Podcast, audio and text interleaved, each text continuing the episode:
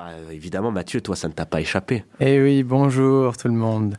Aujourd'hui, mes pensées vont Sexta de Génère et surtout à celui qui a fait un doigt d'honneur à son patron en lui disant tout le bien de ce qu'il pense de lui à une semaine de la fin.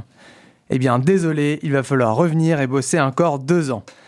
Vous le savez tous, on ne parle que de ça. Vendredi dernier, la décision des neuf sages du Conseil constitutionnel, qui d'ailleurs n'avait aucune longue barbe et grande tunique à la Gandalf, un peu déçu, ouais. ont validé le texte de loi des retraites que notre président a signé dans la foulée.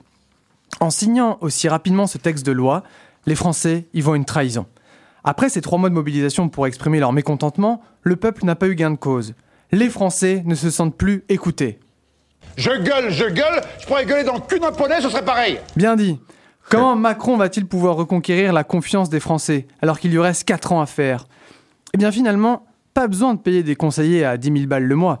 Il a fait, comme me répète tous les jours ma copine, s'il y a des tensions, il faut communiquer. Et Dieu sait qu'il y en a des tensions. Du coup, ça rigole pas. Nous sommes convoqués pour un discours officiel lundi 20h. Alors moi, quand j'entends euh, discours lundi 20h, j'avoue que j'ai euh, quelques sueurs froides. hein. J'ai peur qu'à n'importe quel moment pendant son texte, il nous sorte un petit... euh, Dès lundi et jusqu'à nouvel ordre, nos déplacements seront très fortement réduits. Eh, ça, ça Mais fait non, peur. pas de confinement annoncé, Macron veut surtout renouer avec le peuple. Et face à l'annonce de son discours, des manifestants ont réagi. Ils ne nous écoutent pas, eh bien nous non plus. Et c'est un concert de casseroles qui est alors organisé pendant son allocution. Hier, nous étions lundi, et lorsque Macron commence à s'exprimer, eh ben, c'est un beau bordel qui se passe dans les rues, et on écoute tout de suite un témoignage. Complètement, les restaurants ici se font s'appauvrir. Toute la rue, là, on manifeste depuis des mois. Il dit rien, il dit, nous rigole au nez. Ça, c'est Un- vrai, c'est vrai, ça, c'est un vrai. Un euh, témoignage euh, parlant, mais peu audible, hein, notamment dû à cet homme très heureux de souffler fort dans son sifflet.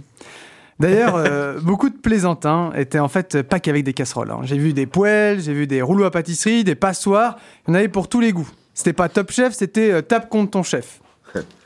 Et comme je disais hier, Macron à 20h apparaît sur nos écrans. Accompagné bien sûr de son fidèle danseur de tectonique traduisant ses propos et son dactylographe sous cocaïne tapant à une vitesse folle son discours. Il parle en quelques minutes de la loi des retraites en disant qu'il a entendu la colère du peuple. Et puis il passe vite à autre chose. hein. stratégie que je ne peux finalement qu'acclamer, car je fais exactement pareil avec ma copine quand elle me demande si le 36 lui va toujours aussi bien. Je change vite de sujet. Et après, oh, il nous met des paillettes dans les yeux, avec ses plans sur la comète. Que dis-je? Ces trois prochains gros chantiers de la nation, en évoquant l'éducation, la sécurité, la santé, qui seront à venir pour le reste de son quinquennat.